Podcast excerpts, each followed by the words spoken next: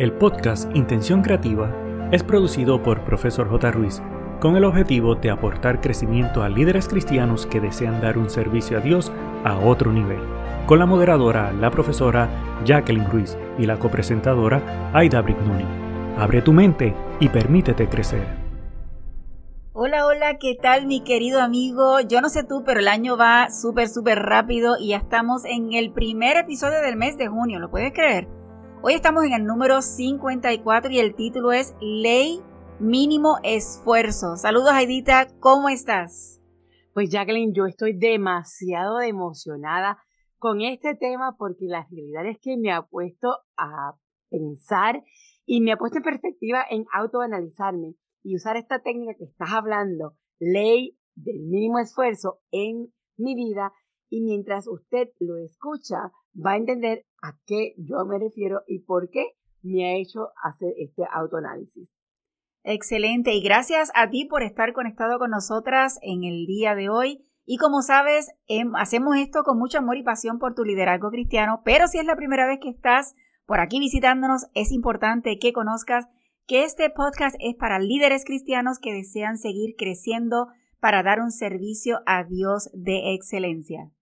Y hoy el dato curioso es que el 5 de junio se celebra el Día Mundial del Medio Ambiente y se deben centrar los esfuerzos en motivar a las personas y comunidades para que se conviertan en agentes activos del desarrollo sostenible y de protección del medio ambiente. Como cristianos deberíamos dar ejemplos sobre esto. ¿Por qué? Porque hemos aprendido que somos mayordomos de todo lo que Dios nos ha dado y eso incluye la tierra.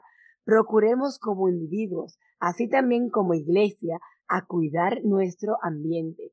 Esto no significa solo sembrar árboles, sino también cómo utilizamos nuestros recursos, como por ejemplo el agua, la electricidad, la basura que generamos y también cómo cuidamos la naturaleza en nuestro alrededor. Esta es una gran oportunidad para demostrarle a todos el gran compromiso que tenemos con Dios y ser mayordomos en excelencia. No sé, mi querido amigo, qué vino a tu mente al escuchar el título de hoy de la ley del mínimo esfuerzo. Lo que sí te quiero mencionar es que el mundo presenta que esta teoría no anima a que trabajemos poco, sino a tomar los caminos más eficientes para conseguir mejores resultados con menos esfuerzo. Además, enfatiza que si las cosas no fluyen, no son naturales, es porque no es lo correcto seguir y tal vez no has conseguido tu propósito de la vida. Esto lo podemos aplicar para la vida de un cristiano o un líder cristiano. ¿Significa que lo correcto es que todo lo que hagamos debe requerir mucho esfuerzo? Bueno, es totalmente cierto que por mucho que nos esforzamos, no significa que alcanzaremos nuestras metas o, por ejemplo, que me convierta en un cantante, en un excelente predicador. ¿Por qué? Porque sencillamente ese no es tu llamado. Habiendo dicho esto, solo escucho a personas a veces que dicen, pero como yo sé que no soy predicador, por eso mejor no hago nada. O peor aún, mira, yo mejor me mantengo sentadito, recibiendo, y así yo no molesto a nadie. Pero es que ¿acaso Dios no nos ha llamado a cumplir un propósito, a cumplir un llamado para que otros le conozcan? Entonces, en vez de cumplir con esta ley de mínimo esfuerzo, la convertimos en ley de lo mínimo requerido. Y déjame explicarme. Ya explicamos que esta ley es escoger el camino que menos esfuerzo requiera, pero logrando el objetivo. Así que la ley de lo mínimo requerido es cuando realmente ofreces lo menos que puedes dar sin cumplir con tu objetivo, sin buscar crecer constantemente y sin desarrollar los dones que Dios te ha regalado. Esto es terrible. Vamos a ver qué pasos podemos realizar para cumplir con esta ley de mínimo esfuerzo de forma correcta. Y número uno, aceptación. Si estás obsesionado intentando conseguir resultados con un método que falla una y otra y otra, tienes dos opciones, seguir igual y comprobar mil veces que tu método no funciona o bien aceptar que estás equivocado y cambiar el enfoque en el que estás abordando la situación. Y el hecho, como menciona Edita, si estás intentando ser cantante en la iglesia o estar en el ministerio de música, ni tan siquiera cantante de solista, estar en el grupo de, del worship, pero no, no funciona, no funciona, tienes que evaluar. Una vez hayas aceptado que no es lo tuyo y puedes estar luchando y cantando y practicando todo lo que tú quieras, pero definitivamente te pierdes, ¿no? Sale extraño. Así que debes aceptarlo que no es tuyo, ese proceso que no es, el don no es para ti. Una vez que hayas aceptado que no es lo tuyo, eres capaz de replantear nuevas oportunidades o posibilidades y abrir ventanas que te permitan ampliar tu perspectiva. Hay cinco pasos que para que te ayuden a que tu mente fluya, que son los siguientes. Número uno, intenta quejarte menos e intenta no culpar a los demás. Dos, acepta la situación tal como es e intenta comprenderla lo mejor posible. Tres, sitúate en una posición que te permita ver el problema en tercera persona. Cuatro, mantente abierto a otras posibilidades y opciones que no contemplabas. Y cinco, date una oportunidad a la inspiración y a la creatividad. Otro detalle importante en esta ley es que la inspiración te encuentre trabajando. Y me voy a explicar.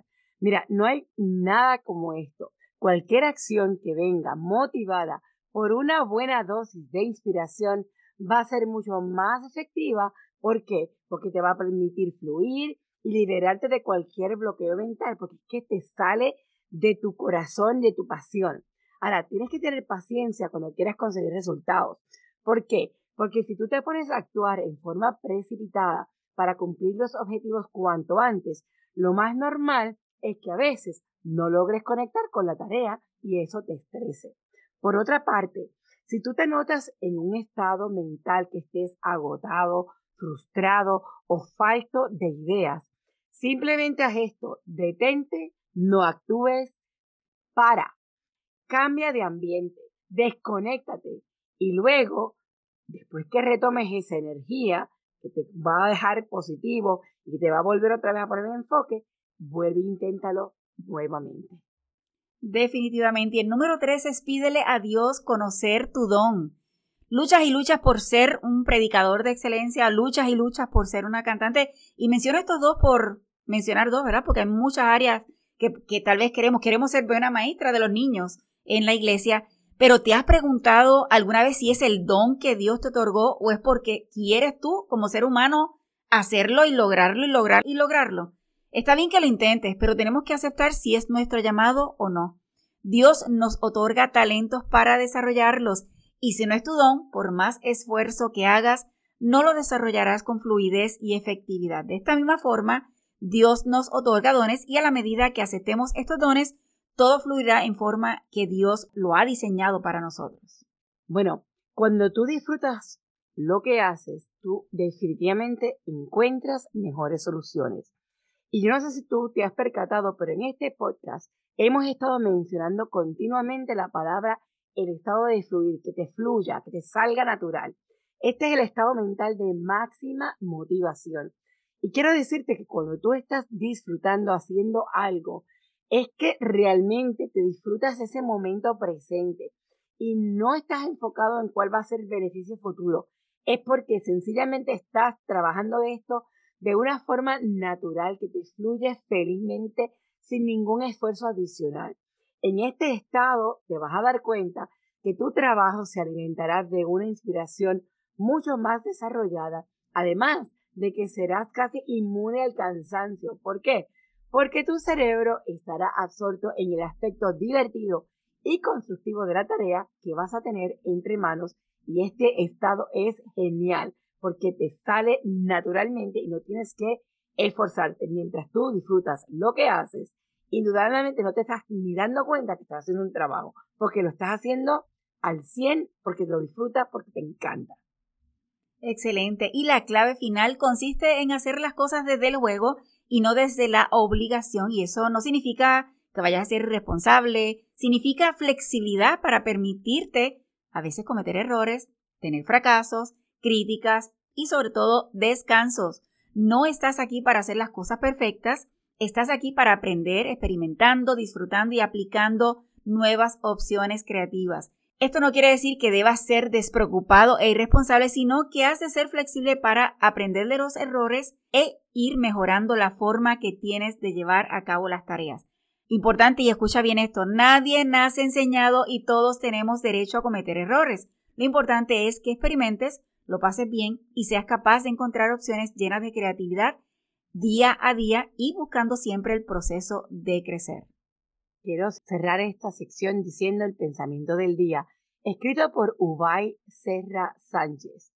La muerte más trágica no es el día de tu muerte física, sino el día en que mueren tus sueños, tus ilusiones y tus ganas de seguir creciendo.